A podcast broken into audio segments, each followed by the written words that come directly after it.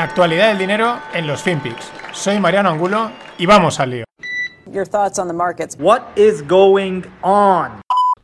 I know my husband is not vaccinating people and putting a microchip in her arm because that technology doesn't even exist and he's never uttered the words out of his mouth. So Le sale a pagar.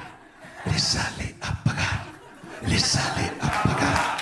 Le sale a pagar. Le sale a pagar. ¿Qué tal, no financieros? Les sale a pagar porque esa que veis era Melinda Gates que se divorcia de Bill Gates. Bueno, a ella no le sale a pagar a Bill. Los divorcios estos de multimillonarios siempre son, vamos, a pagar, pero a tope. Esa risa final es bastante sintomática, ¿no? Hay como forzada, tensa, rara. Es el, el vídeo ese es de no hace mucho. Ella excusando a su marido, que si no está metiendo chips, que esa tecnología no se había inventado. De hecho, el otro día veía un vídeo en el que luego el trocito este lo empalmaban con un reportaje de, de, no sé dónde era, del MIT o de no sé qué instituto de investigación, mostrando que sí que se habían inventado chips que van metidos en el agua o en cualquier sitio para medir cosas, ¿no? Pero ojo, eso, tras 27 años se separan. Son bastante cursis, dicen que es que ya no pueden seguir evolucionando como pareja. Que se lancen ahí los que se lancen ahí torpedos, ¿no? Pues me engañó con otra, pues no sé qué, ese tipo de cosas no hay, no podemos seguir evolucionando. Qué pastel, qué pastel de gente. Pero sorprende, tras después de 27 años, pues para lo que te queda aguanta que no saber, ¿no? Yo qué sé, es que son cosas que también llaman la atención, pero oye, eh, mejor bueno cada uno por su cuenta. Lo que llama la atención es que eh, tras esta noticia, pues los medios, lo que he comentado alguna vez, los medios de, comunicación, sobre todo los de los económicos, sacaban titulares un poco bizarros, ¿no? Como cómo puede afectar esto a la economía, ¿no? Como si tuviese un impacto. Eh, que es como que estáis rellenando, ¿qué? Bueno, pues las casualidades existen o no. Y hoy ha salido Janet Yellen diciendo, justo quizás aprovechando cortina de humo o no, vete tú a saber, que que quizás hay que empezar a pensar en subir los tipos de interés. Buah, ¿qué has dicho? Los mercados enseguida se han puesto a corregir, corregir en los tiempos del 2021, es decir, nada, el SP500 un 1,5%, nada, pero como estamos acostumbrados a que solo hacen que subir, a que no hacen ni el amago de corrección, pues claro, ya, uff, tensión, esto se va para abajo, etcétera. Lo curioso es que enseguida eh, han matizado las palabras de Yellen diciendo que, que ella hablaba de lo de subir los tipos de interés eh, para enfriar la economía en términos de pues más a largo plazo y tal, ¿no? Que pues igual es que le ha llamado Jerome Powell con la pala de oro y le ha dicho, oye, calma tía, que me está reventando el juego que tengo aquí montado. Pero eh, al final, hace unos días salía el Kaplan, que es el presidente de la Fed de Dallas, son, hay varias Fed por Estados Unidos, y este es uno de los que decía que había que ir pensando en el tapering, en, bueno, pues en reducir las inyecciones estas de pasta, plantear una subida de tipos a largo plazo, ¿no? Pero que era uno de los que se mostraba a favor. También es verdad que también hay que decir que viene de Dallas y en, Texas pues tienen una, una, mentalidad económica, digamos, más, más estricta, ¿no? Por así decirlo. Lo curioso es que eh, este Kaplan que digamos sería proclive a una subida de tipos, pues no votará en un comité hasta el 2023, porque se ve que la Fed funciona así. Esto tendré que investigarlo mejor. Eh, sí, se reúne el comité, las la Fed está compuesta por la Fed de, pues, de San Luis, de Nueva York, de tal, y votan, ¿no? Pero este no le toca hasta el 2023. Sin embargo, la Fed de Nueva York tiene un voto permanente, que me imagino pues que en Nueva York, que son más demócratas, pues son más de gastar dinerito y estas cosas, pero no deja de ser curioso. Y siguiendo con las palabras de Yellen, pues Warren Buffett en la, en la junta de Berkshire Hathaway decía que lo mismo que la. Bueno, parecido a lo que dice Yellen, que la economía está calentita y hay que enfriarla, él decía la economía está red hot. Todo el mundo está subiendo el precio y dice, a nosotros nos están subiendo los precios, nosotros estamos subiendo los precios, todo el mundo lo está aceptando, la gente tiene dinero en el, en el pocket, en el bolsillo, y que él ve cierta, pues llamémosle locura de consumo, ¿no? También es lógico, después de estar tanto tiempo encerrados, pues a vivir la vida que son dos días, ¿no? Eh, apuntando a ese calentamiento o sobrecalentamiento de la economía, bueno, de aquellas economías. En España ojalá nos, calentásemos algo, porque, bueno, pues porque estamos entrando en verano, que si no...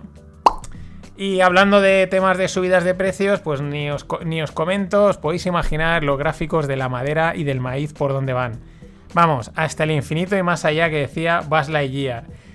Entre los desajustes de la pandemia, los chinos que no se sabe allí qué leches les pasa, que lo compran todo, es un espectáculo esto, que veremos, bueno, veremos dónde acaba y a dónde llega. Nos vamos a África. Total, la empresa de, de petróleo, la francesa, suspende un proyecto de 20 billions, 20 billions, nada más y nada menos, en Mozambique. ¿Por qué? Por los ataques de guerrillas islámicas que han tenido incluso muertos. Es una de estas cosas, claro, allí hay mafietas que a saber qué intereses tienen, pero ojo, una inversión de 20 billions en este tipo de países, pues aunque se lleven parte del, pescal, del, del- pescado, eh, malos no son cosas. Es lo que tiene África. La eterna promesa es un continente con un potencial enorme, pero vaya tela el- los temas políticos guerrilleros que hay por allí. Y seguimos a vueltas con el work from home, con el trabajo desde casa. ¿Por qué? Pues porque aquí cada uno, lo que también es esperable, está apostando por una cosa. Por ejemplo, Amazon dice que es office-centric, ¿no? Centrados de oficina y que, vamos, van a recuperar a todo el mundo a la oficina enseguida. Eh, hace poco han salido eh, Twitter, Spotify, diciendo que, bueno, Spotify ya lo ha dicho, Twitter también, eh, que van a ser totalmente remoto. Ahora, ahora no sé si Facebook era de los totalmente remoto o que los volvía a llamar a la oficina, pero vamos, cada uno está en un, en un palo, desde que vuelva todo el mundo a, a trabajar físicamente o que esté cada uno donde le dé la real gana. Los grandes bancos, los Goldman Sachs, los JP Morgan, ya han dicho que nada van a recuperar a todo el mundo a las oficinas tiene en algunos casos lo de siempre. Aquí mm, para, hay mil cosas y hay las partes tecnológicas es donde quizás sorprende más porque se prestan más a, ese formato muy flexible de que cada uno trabaje donde le dé la gana y otro tipo de cosas pues sí que requieren la oficina porque bueno hay que estar en constante contacto eh, pues no sé mercados y estas cosas lo entiendo no y luego están los híbridos que parecen hasta ahora los que más están convenciendo a todo el mundo, tanto a empresas como a trabajadores, dos, tres días en casa, dos, tres días en la oficina. Pero ya digo, esto está ahí latente. eh, cada día va saliendo mm, una empresa que se va al remoto, otra que vuelve, otra que, bueno, no está claro, está sentándose. ¿Por qué lo comento? Porque me parece algo muy importante en el más que en el corto, en el medio y largo plazo.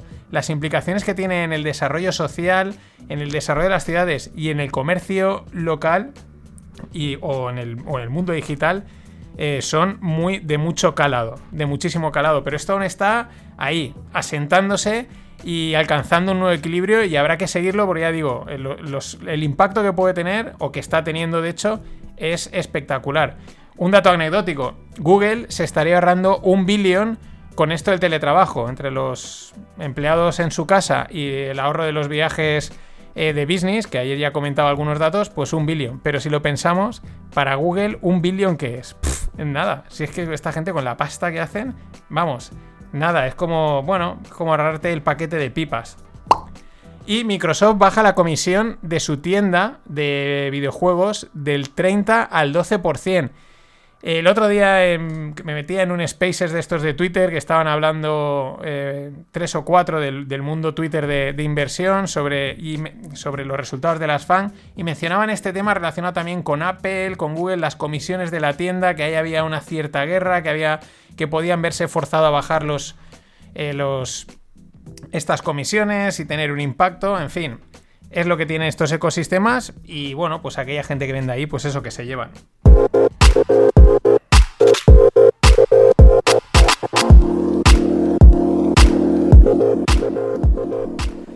Y nos vamos de startups, de unicornios españoles y valencianos, que esto mola bastante. Ya lo habíamos comentado, pero siguen dando pasos. Flywire, la fintech que facilita los pagos del sector educación, mm, fundada por Iker Marcaide, eh, desde aquí de Valencia, ahora con sede en Boston, tiene aquí también un equipo técnico muy potente, pues sigue cumpliendo pasos para dar su salida a bolsa. Eh, claro, eh, antes de salir, pues te van requiriendo presentar documentos. Y esto es interesante porque se empieza a saber chicha, chicha financiera. Han incrementado un 38% sus ingresos en el último trimestre. Claro, como prácticamente eh, todas las empresas tecnológicas. Más cosas, estaría. La salida se estaría valorando en torno a los 3 billions, lo cual me parece bastante comedido para las cosas que están saliendo por ahí. Pero bueno, un auténtico éxito. Eh, porque sería, si no me equivoco, mencionaban la primera. eh, el primer unicornio startup español que saldría a cotizar al Nasdaq, o sea, un auténtico éxito. Y me mola también porque Goldman Sachs, JP Morgan, Citigroup y Bank of America serán los underwriters, es decir, los que hacen todo el trabajo previo de colocación, de, bueno, el juego donde ellos realmente ganan mucha, mucha pasta.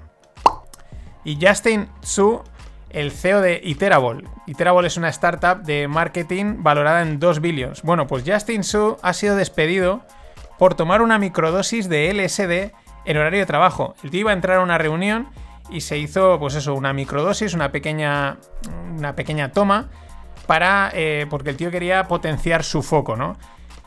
Claro, se han enterado, lo han despedido, pero lo que comentan en el artículo dicen, esto, eh, que es controvertido, dice, no es algo, no es que sea raro o sea algo excepcional en Silicon Valley, digamos que es bastante habitual ya digo, el tema de los psicodélicos, mm, esto está ahí. Y es verdad que esta es una de las ventajas que podrían tener. El- te ayudan a, a coger foco, a ver las cosas de otra manera. Es verdad que, claro, mm, eso, es controvertido. Pero también lo piensas, la gente que se toma un café para despertarse, y no estoy haciendo apología a las drogas, pero es que, ya digo, ¿eh? esto de los psicodélicos, mm, aquello- los americanos ya van por delante. Y tarde o pronto este debate llegará porque parece ser que en esas microdosis, en ciertas situaciones, pueden tener beneficios. Lo iremos comentando. Creo que alguno me contó que lo había experimentado. Mm, Yo ahora ya me da miedo, no voy a ser que me despidan de mi propia empresa. Y bueno, en el mundo blockchain, el perro va a su marcha. Dogecoin ya está en 55 céntimos. Eh, ¿Cómo mola? Mola, me mola mucho porque es una chorrada de moneda, es algo. ¿no? La definición es. pero ahí está. Eh, enseñando las vergüenzas, que esto al final va por flujos, por pasta, por modas, porque se mueve. El otro día había un vídeo que os lo dejaré en la newsletter de este, del viernes de un cómico americano llamado Bill Maher haciendo un monólogo ácido, pero también divertido sobre el mundo Bitcoin y cripto. Y, mencionaba una moneda llamada Cam Racket. Bueno, pues la moneda se ha disparado. O sea, y lo decía de broma, de WhatsApp, riéndose ella. Pues la moneda ya se ha disparado.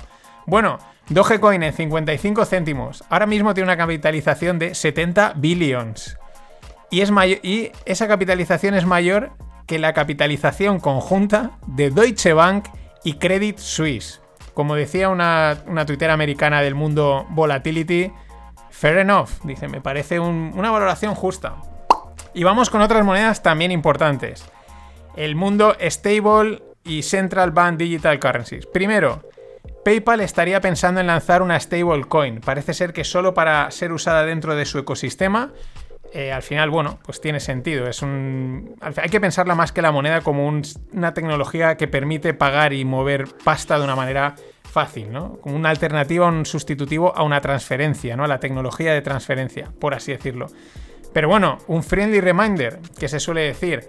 Las dos verdaderas amenazas de la banca tradicional y de los bancos centrales, por parte del mundo cripto, a mi punto de ver y al punto de ver de mucha gente, son dos. Uno, las stablecoins, porque son monedas estables que mantienen su valor en un dólar, en un euro. Por lo tanto, son una amenaza eh, y son entendibles muy fácilmente porque mantienen, no tienen volatilidad.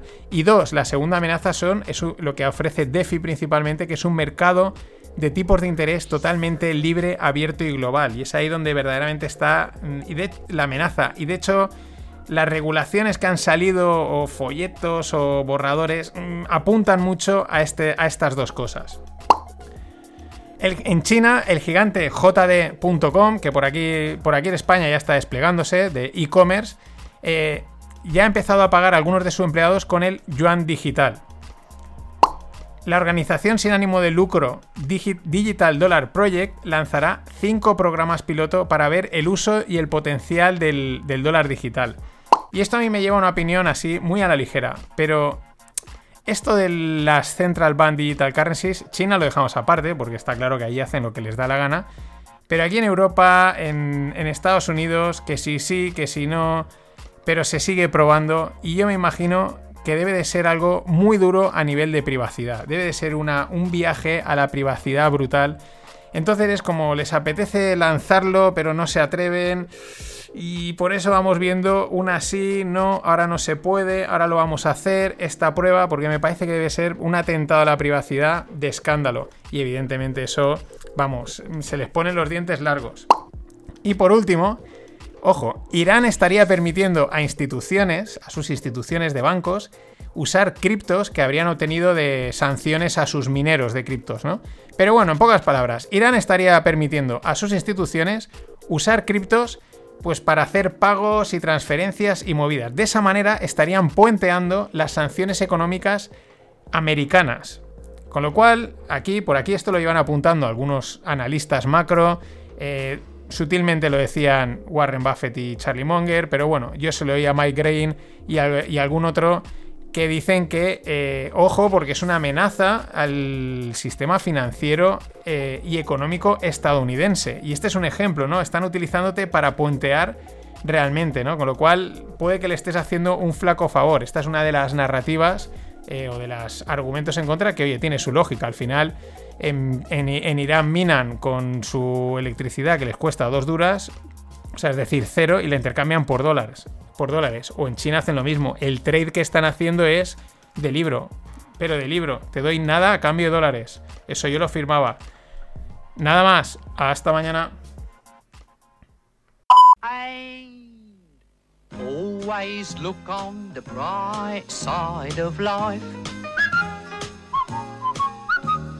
Always look on the light side of life.